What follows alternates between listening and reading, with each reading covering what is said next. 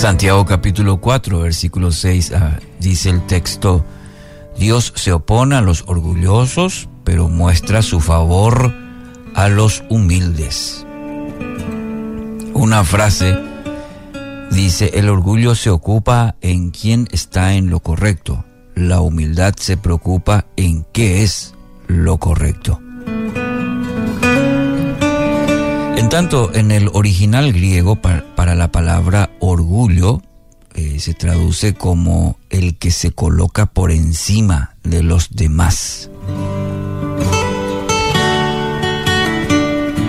Y hablando sobre el orgullo eh, versus la humildad en base a, este texto de Santiago 4.6, este mal que se esconde en lo profundo del corazón, de nuestro corazón y que casi siempre nos impide revisar las intenciones de nuestro corazón, porque el orgullo nos hace egocéntricos, nos lleva a pensar que solamente, por ejemplo, nosotros tenemos la razón, solamente yo tengo la razón, y nos vuelve codiciosos de obtener más de lo que necesitamos.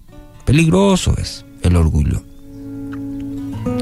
¿Y por qué el texto, y específicamente eh, en el que tenemos hoy, dice que Dios se opone a los orgullosos? Algunas razones. Porque el orgulloso se cree autosuficiente, cree poder hacerlo todo solo, que no necesita ayuda, incluso de Dios. ¿Cuánta gente hay hoy en día que este pecado del orgullo de decir, bueno, no necesito de Dios. O quizás alguna circunstancia lo llevó a decir, ya no necesito de Dios.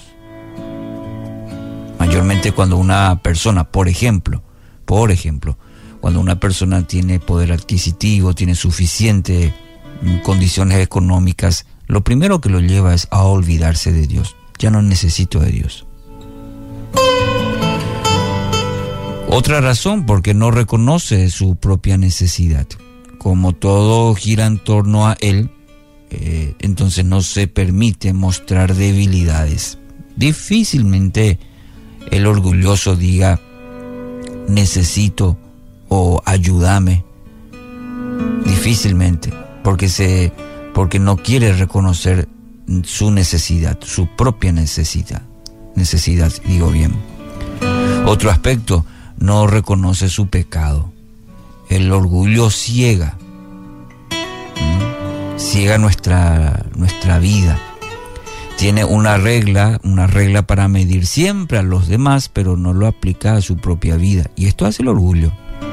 Estamos para corregir, para criticar a los demás, pero esos mismos eh, principios o condiciones no la volcamos hacia nosotros.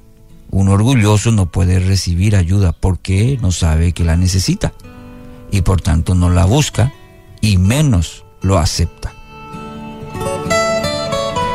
Ahora veamos el contraste, que el mismo texto lo hace en este versículo del capítulo 4, en este caso el versículo 6 de Santiago, porque dice, pero Dios muestra su favor a los humildes hace un contraste.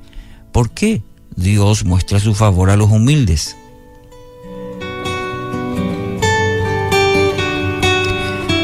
El contraste es la humildad. Eh, solo para partir de un concepto importante, la humildad no, no es no consiste en el hecho de rebajarse, poner cara de inocente o también el no tener suficientes recursos económicos.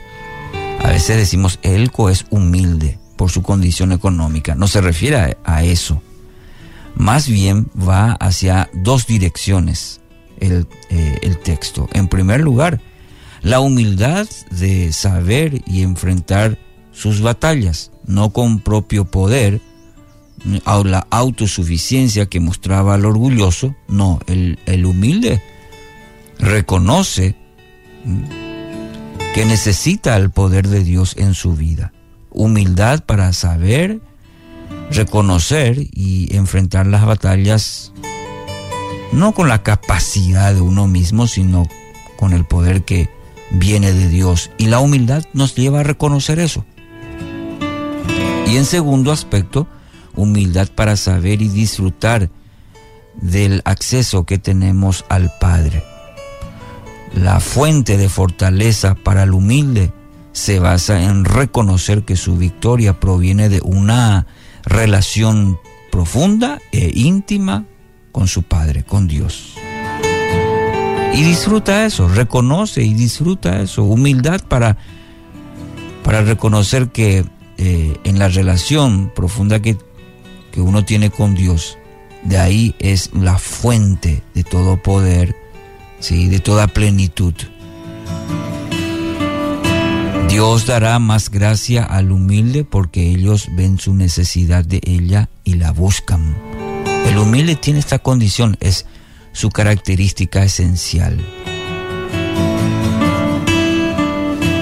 Así que hoy, en base al texto de Santiago 4:6, Dios se opone a los orgullosos, pero muestra su favor a los humildes. Querido oyente, ¿qué le parece si pedimos a Dios un espíritu humilde para reconocer en primer lugar nuestros pecados, nuestras limitaciones? Él quiere mostrarnos que es el mejor camino para una vida victoriosa. Que así sea en este día, en el nombre de Jesús.